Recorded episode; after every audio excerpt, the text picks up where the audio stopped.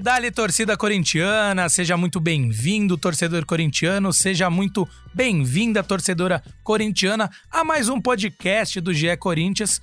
Eu sou João Pedro Brandão, estarei no comando deste podcast ao lado dos meus amigos e companheiros Emílio Bota, que está aqui ao meu lado nos estúdios da TV Globo, e também Careca Bertalha, a voz da fiel torcida. Mas vou começar com o Careca hoje, Emilhão, apesar de você estar aqui do meu lado, porque alguns alguns jogos atrás, né? Principalmente ali da, da estreia do Antônio Oliveira em diante, cara, é que eu cheguei a falar com você. A gente gosta de analisar desempenho, gosta de falar, né, sobre as nuances táticas do jogo, mas que naquele momento o resultado valia mais do que o desempenho.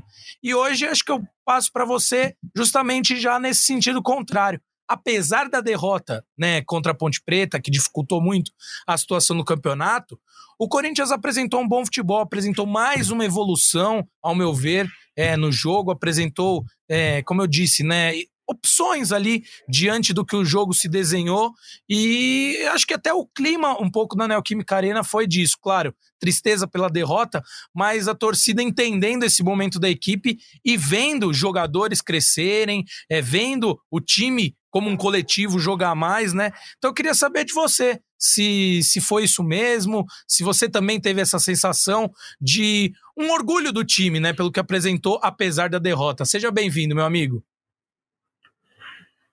Fala JP, fala Emilhão, fala fiel torcida. É... Boa tarde, boa noite, bom dia, depende da hora que você vai escutar esse nosso podcast. Cara, acho que a gente precisa separar algumas situações aí. É... Claro que o, o, desempenho, quanto mais você jogar bem, é... mais você tiver variações, você vai estar mais perto da vitória, isso sempre. É... E quando eu falava que o resultado era mais importante, é porque tinha uma urgência grande, infelizmente até em rebaixamento a gente falou, e eu de verdade fiquei preocupado. E a gente está falando especificamente do jogo contra o, a portuguesa na arena, né? Ali o Corinthians precisava ganhar de qualquer forma, é, a pressão era muito grande né, em cima dos jogadores, era uma mudança de trabalho e a vitória veio e era o que era mais importante naquele dia. Muito tem se discutido é, no dia de hoje, né, já desde ontem, a hora que acabou o jogo, é, da reação da torcida do Corinthians, né? principalmente levando como paralelo é, o que aconteceu no domingo, depois do, do, domingo passado, né? Depois do empate contra o rival ali com dois a menos, com um zagueiro no, no gol. Cara, não é que o torcedor corintiano se acostumou com pouco, entre aspas, né? O empa, empa, empatar não é uma comemoração de empate, sim pela circunstância. E ontem, obviamente, que não foi uma comemoração pela derrota quando o jogo acabou. E sim o torcedor reconhecendo é, que o time tentou de várias as formas, faltou qualidade em alguns momentos, acho que sobraram cruzamentos na área, principalmente no segundo tempo. Eu gostei mais do primeiro tempo do Corinthians do que do segundo. É, acho que o Corinthians estava mais organizado e, e, no segundo tempo, depois de um período, é, o Antônio Oliveira volta com o mesmo time, mas com uma alteração tática, né? Segurando mais o Hugo, ainda mais o Hugo para liberar os alas, né? Começando a, uma saída em três ali, com o Hugo pela esquerda e o Félix pela direita, com o Gustavo Henrique sobrando, é, para empurrar bastante Fagner pela direita e Wesley pela esquerda. O Corinthians começou a ganhar é, mais campo ali, mas conforme o tempo foi passando, o desespero foi tomando conta do time, e daí, na minha opinião, ali entre os 15 e os 30 e pouco, o time faltou ideias, né? Faltou é, aproximação, faltou chute de fora da área. O Corinthians focou em levantar muita bola na área, né? E não é a, a do, do Yuri. E só para finalizar, né? Porque é só o começo do programa e eu já me estendi muito. É, eu falei no jogo contra o São Bernardo aqui, acho que era a terceira rodada do Campeonato Paulista, que é inadmissível o Corinthians jogar com a mais é, tomar o gol e, e, não fazer do goleiro dos caras o melhor em campo, não conseguir um monte de escanteio, não ter a, a posse de bola gigantesca sobre o rival. Ontem não. Ontem era um Corinthians incomodado com a derrota, era um Corinthians buscando a todo custo o resultado, pressionando muito. Se o goleiro não foi melhor em campo, eu vou lembrar de quatro, cinco bolas que passaram com ele já como passageiro. É, acho que 15 escanteios, é, mais de 10 finalizações de dentro da área, mas tem dia que a bola não entra. É, mas o torcedor reconheceu isso e entendeu que a eliminação ou a, a, a possível eliminação ou a quase eliminação não foi ontem, e sim nas seis primeiras rodadas, quando o técnico era o Mano Menezes e o time precisava de crachar os jogadores no, no banco de para a gente saber quem era quem. Perfeito, careca. É, você já tinha falado isso mesmo antes desta partida contra a Ponte Preta, que um revés aí, uma não passagem para o mata-mata do Campeonato Paulista tinha muito mais relação com o trabalho anterior, com os primeiros jogos, do que com o que o Antônio Oliveira é, viesse a fazer a partir de sua chegada. Emilhão, seja bem-vindo aqui para falar um pouquinho dessa partida. É um prazer estar do seu lado. Ainda mais agradável fica o podcast, ainda mais agradável fica esta live. E, e uma definição muito boa dada pelo próprio Antônio Oliveira na entrevista coletiva, para mim, foi assim: um resumo bem resumido e né, com, com que de de, humor, de, de futebol nisso tudo, que é, ele falou, cara, a gente podia estar tá jogando até agora que não ia ter saído o gol. Era, era, passava essa impressão, né? Acompanhando você que estava lá na Neoquímica Arena, eu acompanhando o jogo de casa, fiquei com essa impressão que o jogo podia ter mais 50 minutos, que a bola ia bater na trave, ia bater no goleiro, ia bater no zagueiro da Ponte Preta e não ia entrar. Mas quero também suas considerações sobre é, o que foi esse jogo, um Corinthians muito diferente do que a gente via no começo do campeonato, né, Milhão? Seja bem-vindo. Fala JP, careca, todo mundo que está ligado aqui no nosso podcast. Realmente, é, foi até um tema da minha análise hoje, caso, caso nosso é, ouvinte não tenha lido, convido a, a ler, que foi. Eu, eu, fiz uma análise baseada que o resultado de ontem foi mais um acidente de percurso é, que qualquer time está fadado a acontecer em determinado momento de um campeonato. É, não, não foi a primeira, não foi a última vez que vai vir esse sentimento de que, poxa, se a gente jogar três dias seguidos contra um determinado time, a bola não vai entrar. É um resultado recorrente, é uma atuação recorrente, é algo que acaba acontecendo no futebol. Vai muito além dos números, né? O Corinthians teve 26 finalizações, 16 escanteios, quase 70% de posse de bola, um volume de jogo interessante, é, mais de 80% de precisão nos passes, ou seja, foi um time que criou, é, jogou, um time que trabalhou em prol da vitória. E essa vitória não veio muito por conta de você ter tomado um gol cinco minutos de jogo e ter visto um adversário que, obviamente, foi para jogar por uma bola, conseguiu ela muito cedo e a partir daí jogou na, no erro do adversário e na, na sorte de você estar tá num dia em que o seu rival não vai conseguir fazer um gol, e foi o que acabou acontecendo, até no lance final da cabeçada do Félix Torres na trave. E vou na linha daquilo que o Careca falou também, e também escrevi na análise. Acho que essa possível eliminação na primeira fase do Campeonato Paulista do Corinthians, que é, é algo é, muito real, né? Acho que é, seria improvável a gente dizer que o Corinthians vai conseguir essa classificação pelo cenário. Mas esse cenário se desenhou não nessa derrota para Ponte Preta, e sim naquelas cinco derrotas em sequência que o Corinthians acabou sofrendo. Acho que um campeonato de 12 rodadas, como é a primeira fase do Campeonato Paulista, você sofrer cinco derrotas logo nas seis primeiras rodadas, a chance de você não conseguir o objetivo da classificação é muito grande e o Corinthians está pagando ainda a conta altíssima desse mau desempenho no início da temporada, que obviamente tem culpa do Mano Menezes, mas também tem culpa é, da, da, demora, talvez, na, na reposição de jogadores dentro dessa reformulação que foi proposta pela atual diretoria. Acho que é um conjunto de fatores que acabaram fazendo com que o Corinthians acabe pagando essa conta justamente no Campeonato Paulista. Mas tem um outro ponto que a gente já, já debateu que o Careca trouxe. Talvez seja importante para o Corinthians, é, esportivamente pensando na sequência da temporada, ter esse tempo que vai ter, possivelmente, para trabalhar em caso de eliminação com o Antônio Oliveira, que demonstrou em pouco mais de duas semanas que tem um repertório muito interessante mesmo não tendo tempo para treinar. Sim. Ele mudou a cara do Corinthians e hoje você vê um time é, compacto, um time que tem uma ideia de jogo.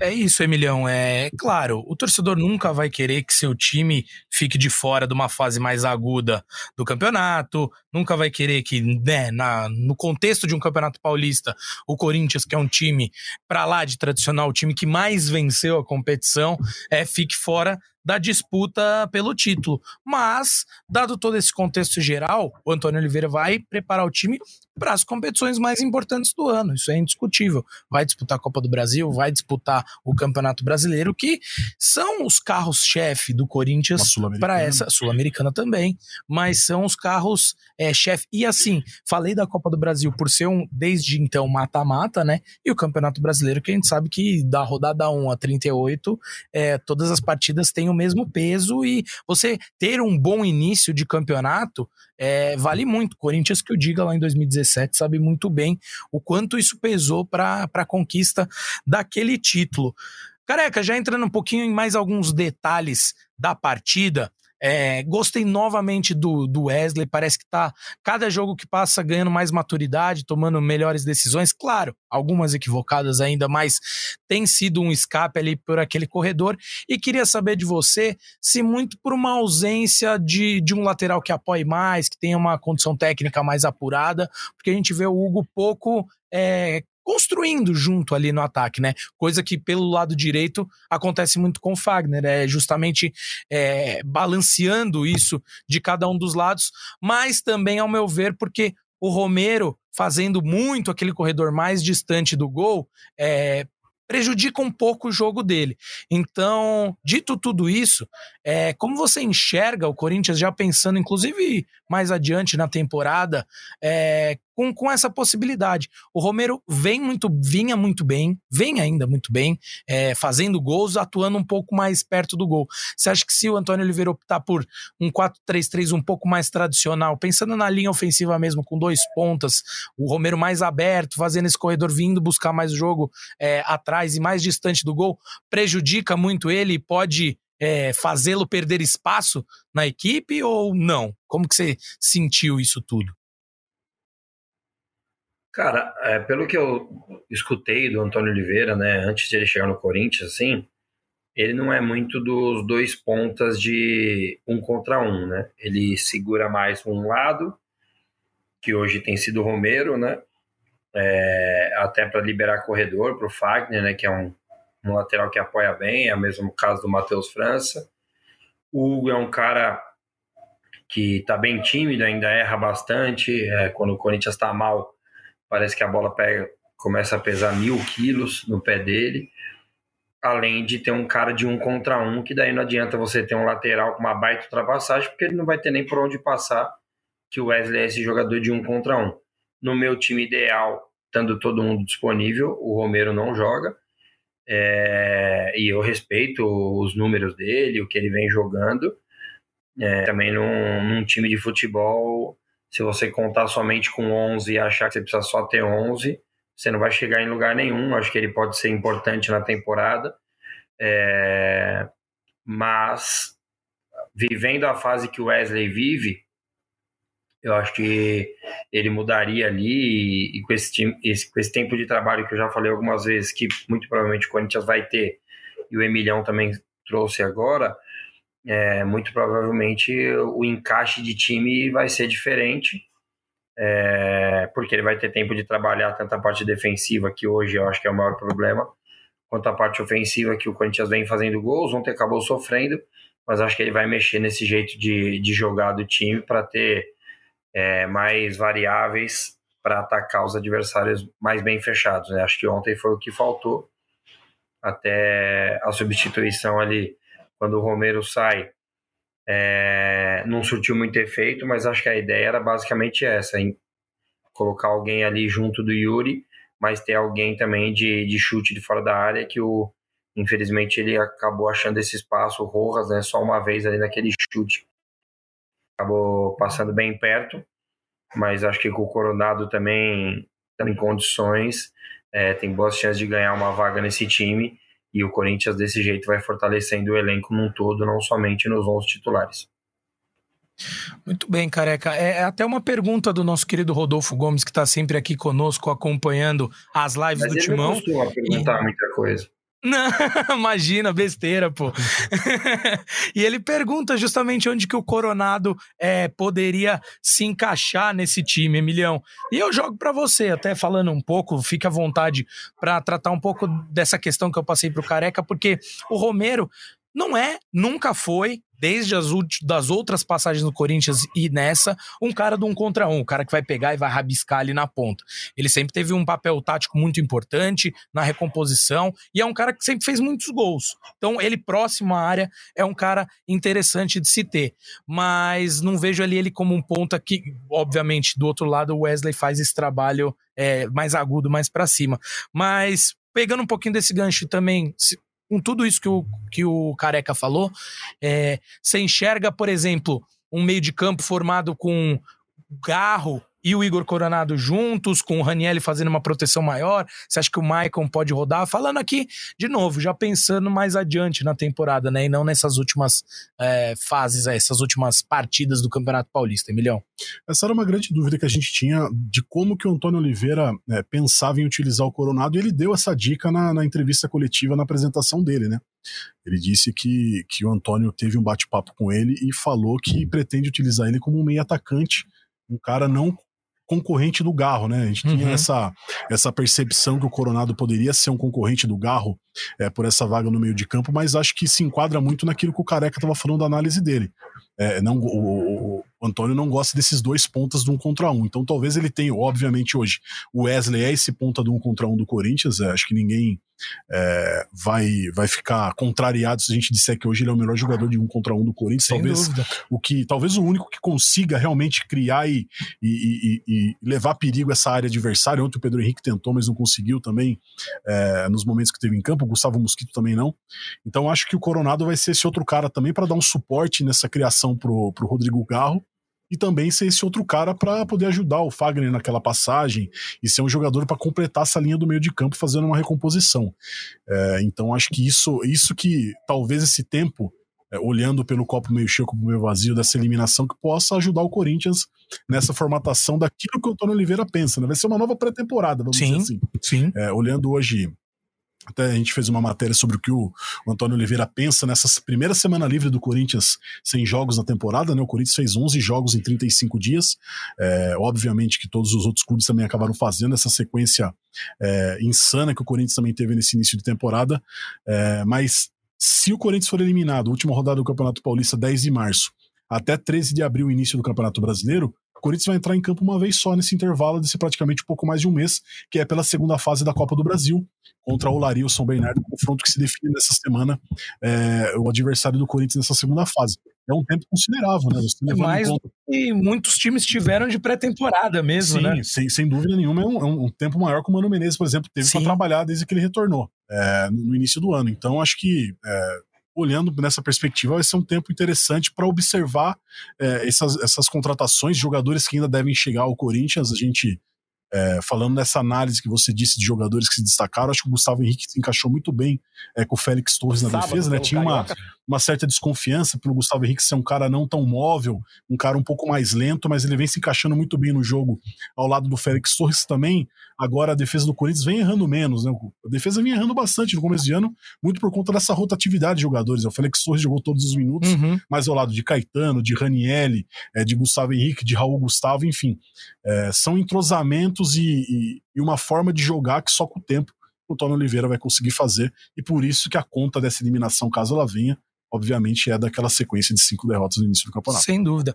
Careca, quando o Garro chega ao Corinthians, né, vindo do, do lá de Córdoba, da Argentina, muito se esperava ele atuando único exclusivamente como como os próprios argentinos gostam de falar, como meia de enganche ali, né? O camisa 10 mais clássico, é, menos móvel, que acha ali seus passes, suas tacadas de sinuca além de ter algumas finalizações. Eu acho que essa conta fica muito mais pro Matias Rojas, né, que também atua pelos lados, mas me parece ter um pouco mais essa característica. Pelo que eu tenho visto do Garro, é, e falando aqui desse recorte de Corinthians, claro, que a gente acompanha mais de perto, é um jogador muito móvel, um todo campista, né, como a gente fala algumas vezes, ele tá em todos os lugares, ele vem buscar a bola no pé dos volantes, vai cria por um lado, cria por outro, e ele, e acho que assim, uma das coisas que tem mais encantado o torcedor é que ele não para de correr um minuto. Não para, não para, ele não para de correr, ele dá carrinho, ele vem buscar, ele joga, ele cria. Ele participa do ele jogo. Ele participa muito, né? do jogo, exatamente, Emilhão, e participa em todos os aspectos do campo. Então, acho que essa característica dele facilita, né, uma atuação ao, dele ao lado do Coronado, né? Cara, o Garro, eu acho que assim, é... o Garro é esse meio aí que você disse, né? Um bem argentino ali mesmo, participativo, o cara que joga o campo inteiro, mas que vai ser mais decisivo no último ali atrás dos atacantes. O Garro, muitas vezes, inclusive quando ele chegou, o Antônio Oliveira, o Garro que ia pegar a bola ali no, no pé dos volantes. Eu já sei que o Antônio Oliveira não gosta disso. Ele quer que o Garro pegue a bola é, nesse último terço aí. Daí já teve gente que no Twitter perguntou para mim: careca, você consegue ver Coronado e Garro por dentro? Cara, acho que dependendo do jogo, é, o caso ontem, por exemplo, que o Maicon estava fazendo essa função, é, você está perdendo, tal, pode até ser o Garro ir ali de segundo volante, tal, o Coronado é, como um meia, é, mais perto dos atacantes, mas de início eu acho que não. Acho que o que ele pode fazer o, Coronado e na minha cabeça, em cima do que eu tenho de ideia de futebol, em cima do que eu vejo do Antônio Oliveira, do que eu ouvi também do Antônio Oliveira, eu acho que ele seria esse cara para jogar do lado direito, com uma característica parecida, é, parecida não, minto, parecida com o Rojas, só que com o pé contrário, né? Então o Rojas uhum. é um uhum. cara que traz mais por dentro para liberar corredor. O Coronado teria um encaixe diferente nisso, né? É, mas também pensando como um destro que hoje joga o Romero ali, é, um cara mais organizador do que um cara de entrar na área como o Romero entra. É, eu consigo ver o Romero hoje como um segundo atacante, né? É, ele Perfeito. até foi bem ali no, na função do Yuri no jogo é, contra o Cianorte, né, no meio de semana. É, só que eu consigo ver ele perto do Yuri, dependendo de, com, de como está o jogo, da necessidade do time. Às vezes você pode aproximar ele do Yuri, como o Yuri jogou em alguns momentos contra a Portuguesa quando ainda, quando ainda tinha o Pedro Raul no jogo. Então, acho que o importante é você ganhar opções, op variações táticas é, para uhum. trabalhar o time dependendo de como está o jogo, de como joga o adversário. Então, acho importante todos os reforços que o Corinthians é, tem trazido e acho que o Corinthians está num, tá no caminho certo. Claro que é difícil falar isso agora, né? Porque tem gente que vai ser simplesmente vai olhar tipo, sem olhar dos lados, né? Eu fiz aqui um sinal, quem tá na live viu, mas quem tá no podcast, sei lá, não, como eu posso explicar aí, João? Me ajuda. Um cara que consegue ter uma visão mais ampla, o cara que consegue ter uma visão mais ampla, ele vai conseguir enxergar que, que a eliminação é triste, que é, entre aspas, vexatória, mas que isso não aconteceu agora. Aconteceu uhum. quando o Corinthians ainda não tinha todos os jogadores à disposição, quando tinha um treinador que já não fazia uma boa temporada no ano passado. Então, acho que é importante, mesmo sendo triste a eliminação, acho que é, é importante e, e, acredito que essa nova comissão técnica, os jogadores que chegarem estão se ambientando, que sim, o Corinthians pode evoluir é, para disputar os torneios mais importantes que vem pela frente.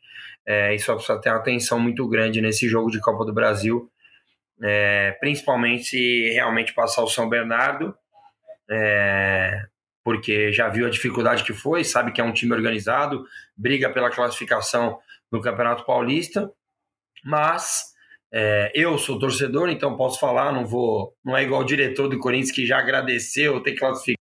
Vamos pegar aquele time e depois perdeu? Não lembro nem o nome dele. É, mas eu vou torcer por Olaria. Tomara que passe o Olaria é, acho que a uhum. Rua Bariri não teria condições de receber o Corinthians, mas vai mandar em algum estádio lá do Rio de Janeiro. Vou dar uma voltinha também, então vou torcer Polaria, acho que é mais acessível para o Corinthians fazer esse jogo no meio da Copa do, da Copa do Brasil aí, daí faz uns dois amistosos para deixar o time pronto para estrear ali em abril no Campeonato Brasileiro e, se Deus quiser, fazer um grande segundo semestre. Gosta nada de dar uma passeada, né, o ah, careca? Mas é bom, né? No Rio de Janeiro. Ô, João, se você me permite. Rio de Janeiro ainda? Pô. Exato. Se você me permite pra Por gente favor. poder amarrar, pautar aqui, eu acho que talvez pra gente amarrar esse duelo contra a Ponte Preta. Ontem, até nas minhas atuações, que a gente é, tem a inglória missão de dar nota para jogadores, que é, já é uma tradição do GE em, em jornais, em veículos. Uhum. Mencionei que o Carlos Miguel falhou no lance do gol é, da Ponte Preta, na minha visão, na minha certo. opinião. Todo mundo tem uma opinião, um ponto de vista, uma claro. maneira de enxergar o jogo. Eu te pergunto para você, para o Careca, se vocês quiserem analisar, vocês acham que o Carlos Miguel falhou? E digo mais, outro ponto. Se o Cássio fosse o goleiro, eu não sou advogado do Carlos Miguel, nem do Cássio, nem de ninguém do Esporte Clube Corinthians Paulista, obviamente, mas tem, a gente tem que dar opinião. Vocês acham que considerariam uma falha se fosse o Cássio o goleiro? Acho que o Carlos Miguel falhou e se fosse o Cássio seria uma falha? Ah, no, quanto essa questão do Cássio, fosse ou não, acho que não, enfim, não vou entrar nisso, mas assim, olhando o lance friamente, você tava lá, né? Você viu assim, por mais que a gente fique lá do alto, né, na, na Neoquímica Arena, mas você tem um pouco do, do de estar no estádio, você tem uma sensação melhor do que foi. Acompanhando pela TV, eu achei uma finalização bem difícil, a, a, do Elvis, né? Você pega um chute cruzado, um chute forte, é, com gente na frente culpa um pouco, cara, é que já passo para você também, a barreira, a barreira ela abre, ela levanta a perna ali. Então, além da força do chute, ela vem meio em cima um pouco no susto. É claro que o Carlos Miguel sabia que essa bola podia vir no gol, mas eu acho que ele fez a defesa ali no reflexo da forma que dava. Claro que se ele pudesse direcionar um pouco mais a bola para a lateral da área, que, né, a gente sabe que é um dos preceitos fundamentais do futebol, isso, não espalmar para o meio da área, mas acho que ele nem teve condições de direcionar muito. Ele defendeu muito no reflexo e aí a bola sobra no meio da área. O Michael podia ter dado uma encostada ali no, no jogador da ponte que fez o gol. Alguém podia também ter ficado mais de olho nesse rebote. Então, assim, não considero uma falha. Eu, ao meu ver, assim, não foi uma, uma falha do Carlos Miguel. Claro, podia ter direcionado mais um pouco a bola, podia estar tá um pouquinho mais é melhor posicionado, enfim, mas não, não enxergo como uma falha, não, e assim, acho que faz parte. A zaga também for, foram, sabe aquelas coisas, é, diversos pontos. Nosso querido Lito do Aviões e Músicas, quando explica uma sucessão de... um acidente aéreo, ele fala que nunca é um motivo, né? Uma sucessão. Vai falando dos pontinhos da corda ali que vão se desmanchando. Eu acho que foi isso, muito mais do que uma falha exclusiva do Carlos Miguel. Mas quero saber sua opinião também, careca. Cara, acho que é importante entrar esse, esse esse assunto, porque muito se falou, né, né, aquele termo horroroso que eu acho ridículo do Twitter, do passar pano, né? É, cara, foi uma falha, para mim foi uma falha, mas infelizmente é, as pessoas estão supervalorizando falhas. É, eu acho que existe uma diferença entre falha e frango, por exemplo.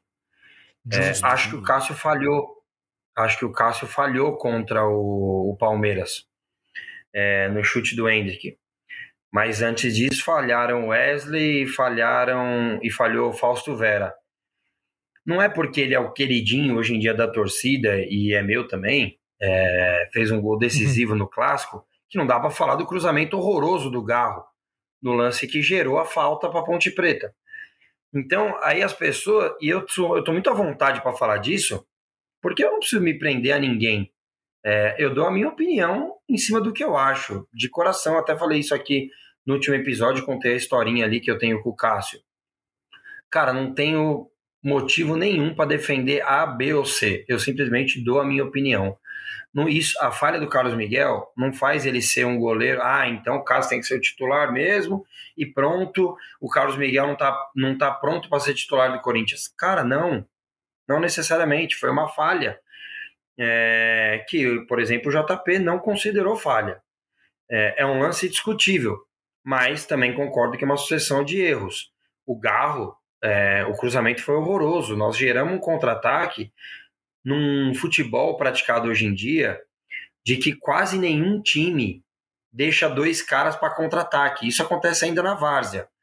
É, tem gente que eu ainda escuto falando: Pô, não existe o baixinho marcar o maior. Vocês têm que entender que o baixinho não marca o maior. O baixinho só faz uma parede para os maiores não virem em velocidade. Hoje em dia ninguém marca homem. Marca-se posição, posicional, em quase todos os escanteios. E o Garro bateu um escanteio péssimo, que o cara do primeiro pau tirou e isso virou um contra-ataque. Só que a torcida prefere falar mal do Hugo que fez a falta. Por quê? Porque o Hugo já vem mal. Aí é mais fácil você apedrejar uma, uma janela que já está com os vidros quebrado. Então, assim, foi um erro do Garro, que gerou um erro do, do Hugo, inclusive o menor dos erros, E para mim, um erro do Carlos Miguel, é, e daí também o rebote e tal, e ponto. Um erro pontual. Uhum. Como o Cássio teve erros pontuais. Isso não faz do Cássio um velho que nós temos que abandonar, e não faz do Carlos Miguel um cara que não dá para se utilizar. Então acho que o problema é esse. Nós estamos supervalorizando erros. Faz parte errar, cara. Se não, se ninguém errar no futebol, não sai gol. Ponto. Uma falha, o, o Carlos Miguel continua sendo muito bom goleiro e cada vez mais vai ser útil e vai ganhar, vai ganhando posição dele dentro do Corinthians. O careca, às vezes a gente tem que, né, parece na nossa cabeça pelo menos simples e óbvio, mas vira e mexe e independente de qual assunto, entre vários, a gente sempre tem que ponderar essa questão de não ser imediatista, não é porque ele falhou uma vez ou não falhou que nem eu achei que não foi falha, vocês acharam que sim que ah, agora ele não serve para ser goleiro do Corinthians. Aí antes quando ele tá no banco, o caso fala: "Não, pô, tem um craque ali no banco". Então, é tudo muito, parece, é, sabe, volátil, tudo muito rápido. Então, o cara faz duas defesas, passa dois jogos sem sofrer gols, pô, achamos o reserva do Cássio. Aí o cara falha um jogo, falha num, num lance, não, pô, não serve para ser goleiro do Corinthians. É, a gente sofre muito disso, né? Vê muita gente com esse imediatismo, né?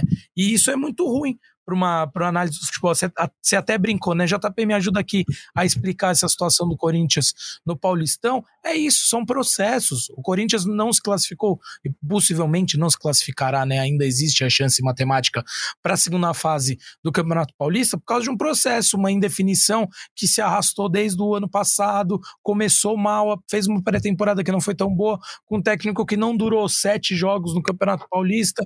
Enfim, isso tudo leva à consequência final, neste caso no Campeonato Paulista, que é possivelmente ficar fora da segunda fase. Então, acho que é bom a gente ponderar isso, né, Emilhão? Que, cara, não é porque. E, e outra coisa que é importante separar, né? Eu gostei da, do que o cara falou. Existe uma diferença entre falhas e frangos. A franga é aquela coisa que a bola tá vindo no meio do gol, o cara deixa entrar embaixo das pernas. Uma falha, ele, pô, podia ter se posicionado melhor e tudo mais. Mas, mas nessa questão é, é sempre bom destacar isso, né, Emilhão? Que às vezes a gente vê a galera, principalmente na internet, ou no estádio também, né? Muito do zero a cem, assim, né? Ou é o melhor do mundo, ou não presta para jogar no time. Então acho que é bom a gente fazer essa ponderação, né? De ir com calma.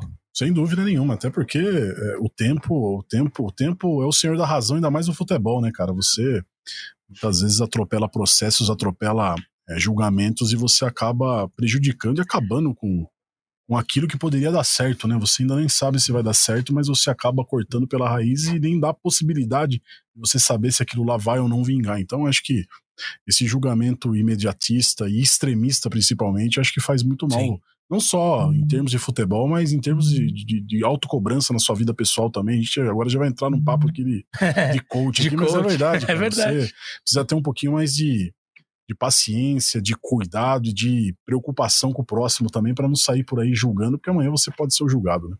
Com certeza. Agradecer também a galera que está participando aqui, ó. Elton dos Santos Biral, Rafael Santiago, Vitor Hugo Santos, Ângela Maria, o Marco London, o queima Rodolfo Gomes aqui que está sempre mandando mensagem pra gente, Douglas Santo, Carlos Uefa, Atila Denis, todo mundo perguntando aí coisas, participando com a gente. E eu já peço pra galera que tá aí de olho no YouTube deixar seu like, compartilhar com seus amigos e amigas. Você que tá ouvindo em formato de podcast também, não deixe de compartilhar com seus amigos e amigas para falarmos um pouco mais sobre o Corinthians. É, outra coisa que o Careca destacou, que eu achei bacana, é essa questão do Corinthians tá né, montando um elenco capaz de disputar as diversas competições que o time vai disputar, ter opções, e até porque eu, né, eu mesmo perguntei para o Careca, ah, será que o Coronado e o Garro conseguem jogar juntos ali? Depende muito da situação, eu pelo menos penso assim, né?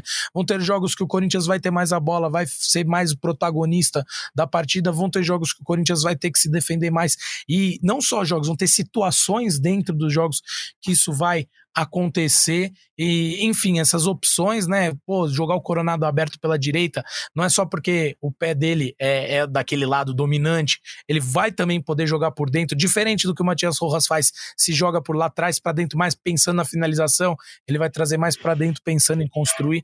Enfim, todas essas possibilidades. Emiliano, não vou nem falar muito sobre as próximas partidas do Paulistão, né? Porque Santo André e Água Santa, uh, com já talvez o Corinthians pensando no restante da temporada, não no Paulistão, por tudo isso que a gente já falou, né? De ver a classificação um pouco mais distante, mas pensando aí no decorrer da temporada, já projetando costuma projetar né, o próximo jogo, mas eu acho que ficaria meio é, vago, né? Porque o Corinthians já talvez não tenha tantas pretensões assim dentro do Campeonato Paulista. Então, então já falando sobre isso, vamos falar mais aí sobre essas novas chegadas, essas últimas, esses últimos reforços, né, do Corinthians. E o Careca falou de passagem, mas queria já indo caminhando para o fim do nosso podcast, falar um pouco sobre o Pedro Henrique, né, que tem entrado bem.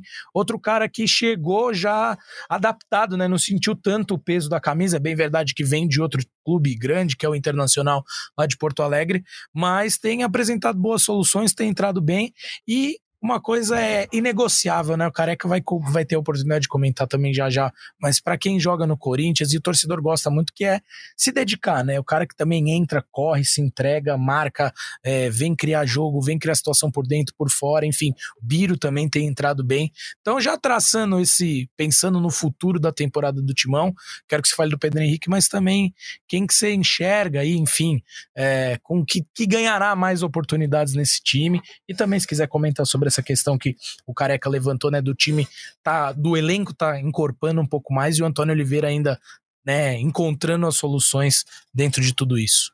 Acho que o Pedro Henrique era um jogador que o Corinthians necessitava ter no elenco, né? Acho que é uma peça de composição importante para você ter, né, principalmente num calendário bastante extenso, com, várias competições. É um jogador que você consegue também trabalhar uma mudança tática, acho que importante, que acho que realmente o Corinthians necessitava ter uma opção a mais aí. É, também tem me agradado bastante o Gustavo Henrique, como voltei a falar. O Corinthians ainda é, está atrás do Kaká, do Atlético Paranaense, que pertence ao Tokushima do Japão. Essa semana o Corinthians deve ter uma definição sobre isso. É, o clube japonês já está disposto a ceder o jogador para o Corinthians por conta é, que era o principal entrave para essa, essa negociação. O Corinthians ainda segue no mercado em busca de mais jogadores. Ontem eu até tentei apurar ali com a, com a direção do Corinthians qual é, o, qual é a peça que o Corinthians busca. Muitos nomes vêm sendo ventilados, né? É, de jogadores até em posições que a gente acha é, estranho o Corinthians estar em, uhum. indo atrás por outras carências, por exemplo. Né? Hoje a gente não sabe se o Corinthians, o Antônio Oliveira, pensa em ter um outro lateral esquerdo, por exemplo. Né? Sim. Diego Palácios ainda é, não deve retornar tão brevemente, né, uns 20 dias pelo menos, para se recuperar da artroscopia deve iniciar essa transição nos próximos dias. Mas o Hugo é o jogador que o Antônio Oliveira pensa em seguir, em trabalhar mais. O Matheus Bidu tá fora, carta fora do baralho. Enfim, é, o Corinthians ainda busca, além do Kaká, mais algum jogador ali para o meio campo para pensar numa recomposição defensiva. É, então o Corinthians ainda está no mercado em busca desses jogadores e, e talvez nessa semana a gente consiga ter um, uma informação mais concreta de qual seja talvez o ponto de ataque do Corinthians. É, não vejo alguns nomes que estão sendo ventilados aí como como alvos concretos do Corinthians nesse momento. Uhum. É, mas acho que talvez a principal aí é, coisa que a gente pode ressaltar desse momento, projetando a sequência da temporada, é a consistência do time que o Antônio Oliveira conseguiu em tão pouco tempo. Né? Deu uma cara é, para o Corinthians, obviamente que tem muita coisa a ser ajustada ainda, mas é um time hoje que compete, né? É um time que o torcedor está gostando de ver jogar, é um time que ontem mesmo foi aplaudido depois da derrota, muito por conta do desempenho, né, da, da, da, de não se entregar. E acho que talvez esse seja o principal, seja a principal mudança de chave é, se a gente for comparar aqueles primeiros jogos no início da temporada que a gente viu um time apático, um time uhum. sem criatividade. Óbvio que era no início de temporada, ainda muitas peças novas, mas acho que esse espírito de equipe, né, o Félix Torres elogiou muito o Antônio Oliveira, o Maicon, o Yuri Alberto, é, que há de a gente ressaltar que se recuperou rapidamente da fratura na costela. Sim, é. é a gente amanhã foi até a vai. grata surpresa ali. Vamos né? publicar uma matéria com bastidores. Por que, que o Roberto, em uma semana, conseguiu é, clinicamente se recuperar e entrar em campo é, no domingo?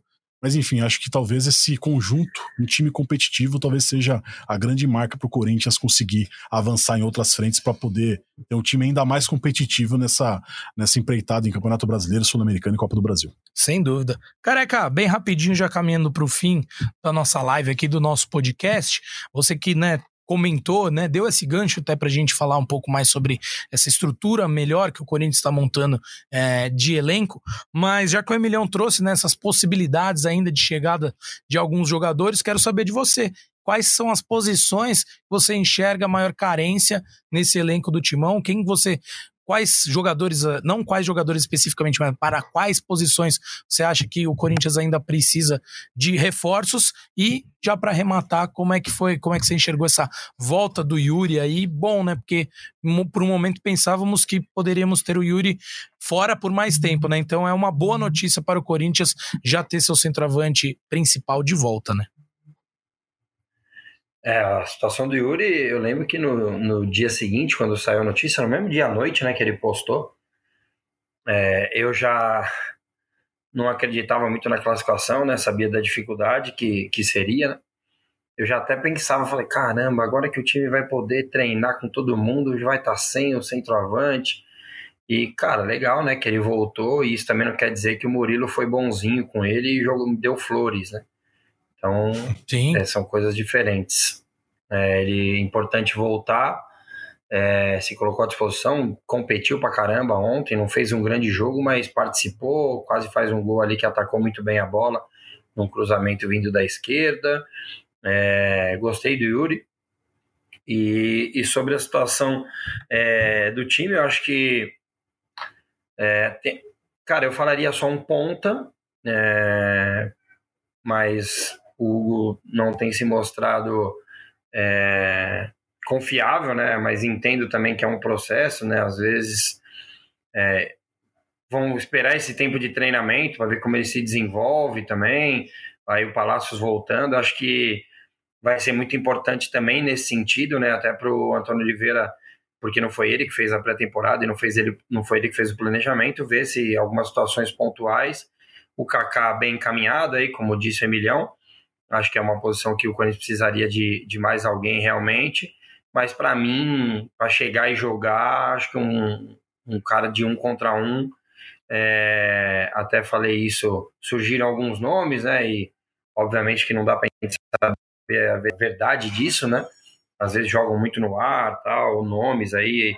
Só que o que eu até pontuei esses dias, acho que é importante guardar uma vaga de gringo, né? Porque é mais barato do que você buscar alguém no mercado. É, é, esse ponta que eu acho que é o cara que falta, assim, de um contra um, para não ter só o Wesley.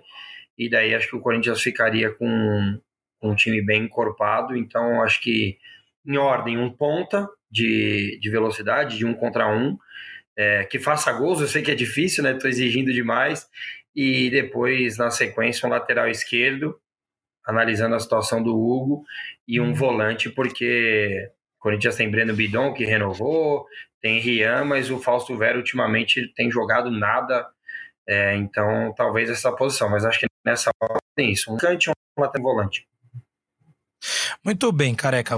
Para a gente finalizar aqui, bem pontuado por você, as maiores carências, necessidades, talvez, melhor dizendo, do elenco corintiano. Até conversava com o Emilhão aqui em off quando você falava é, que esse período pós-campeonato paulista para o Corinthians, para além da, da possibilidade do Antônio Oliveira treinar mais a equipe, vai dar a possibilidade de alguns é, jogadores se recuperarem, alguns que ainda não estão recuperados, como por exemplo o Diego Palacios, mas aqueles que estão se recuperando, como o Pedro Raul, que já deve voltar né, a ficar disponível na próxima partida contra o Santo André, também readequar uma, uma forma física melhor, é, fortalecer mais os uhum. músculos, enfim, tá mais na ponta dos cascos para o início né, do Campeonato Brasileiro daqui há algum tempo. E também o Igor Coronado, outro jogador que tá já, né, em, não, não tem nenhuma lesão, mas está nesse processo de condicionamento físico. Então acho que realmente é, é óbvio, como eu disse, nenhum torcedor, nenhuma torcedora do Corinthians gostaria de ver o time nessa situação de não avançar ao mata-mata da competição, mas tentando olhar pelo lado positivo, acho que será um bom período, é, tanto para o treinador Antônio Oliveira, quanto para os jogadores é, né, recuperarem aqueles que precisam Será se que tá cansado o Félix Torres ou não? Ontem não, imagina. Todos os Será que tá cansado o homem ou não? E não parece, né? Jogou o homem bem. é incansável. Jogou, jogou, jogou muito bem, uma, realmente uma baita contratação do Corinthians. Emilhão, considerações finais, se tem algo relevante que eu esqueci de trazer aqui para o nosso podcast, para nossa live, o momento é agora. Se tiver aquela quentinha ali, eu sei que você sempre tem uma guardada na manga, o momento é agora, Emílio Bota. Quentinha hoje eu não tenho, cara, vou ficar devendo para você. Acho que é uma semana mais tranquila, né? O Corinthians de folga, jogadores aí num, num processo de, de recuperação física, mas sempre um prazer conversar com vocês, debater sobre o Corinthians. E até a próxima semana, né? A gente vai ter podcast essa semana ainda ou só pós-jogo contra o Santo André no sábado? Pós-jogo contra o Santo André, possivelmente na segunda-feira, nesse horário tradicional aqui das nossas lives, mas Torcedor, torcedora corintiana, fica de olho no Jeff, fica de olho nas redes sociais de Emílio Bota, de Careca Bertalha, Zé Edgar de Matos. Bruno Cassus está curtindo suas merecidas férias. 11 né? dias de férias. Exatamente. Então fica de olho que a gente vai avisando nas minhas também. Então. Mas só, só mensagem legal. Ofensa eu não respondo. Ah, não, claro, sem dúvida. e fica o convite aqui também a você, torcedor corintiano, a você, torcedora corintiana, acompanhar uma matéria bem legal ali que o Cassucci e o Zé Edgar fizeram em cooperação com o Heitor Esmeres, sobre o Piá, o Piá que jogou no Corinthians, né, e tem uma, uma carreira conturbada aí, com diversos problemas de cunho pessoal ali, problemas com a justiça, e ele abre, né, o jogo com a gente aqui do GE contando toda a história da vida dele, enfim, né? Tem até uma aspa muito né, curiosa que ele fala: Eu dormi rico e acordei pobre, perdeu mais de 10 milhões de reais. Então, bem bacana essa matéria aí dos nossos companheiros. Então, fica o convite para você, torcedor, para você, torcedor corintiano, dar lá um clique no GE e ver essa matéria. E óbvio, sempre de olho ali, porque se tiver alguma novidade no Corinthians, Emílio Bota, José Edgar de Matos e Companhia Limitada, né? Bruno Cassus está curtindo suas férias, irão informar sobre o Timão. Careca, sempre um prazer estar ao seu lado aqui, analisar as partidas, analisar as coisas a longo prazo, né? A gente sempre bate nessa tecla porque é importante, né? Ah, as coisas partem, né? Tudo que acontece no futebol é, respeita um processo, né? Então, enxergo o Corinthians num novo caminho, respeitando mais esses processos e um caminho que, que acho que traz um, um afago ao torcedor corintiano, né? O Elton do Santos Biral, que também está sempre conosco aqui, ele, o primeiro comentário dele foi nesse sentido de que ele ficou muito mais contente pelo desempenho e pela entrega que viu do time do que pela derrota em si. Então, deixo para você, meu amigo, seu recado final aí, fica à vontade para suas considerações. É, quando acabou o primeiro tempo, eu falei num grupo de amigos, né? Parece que o Corinthians antigamente tomava um gol, a gente só tava acabar, falar, pô, esse time não vai fazer um gol.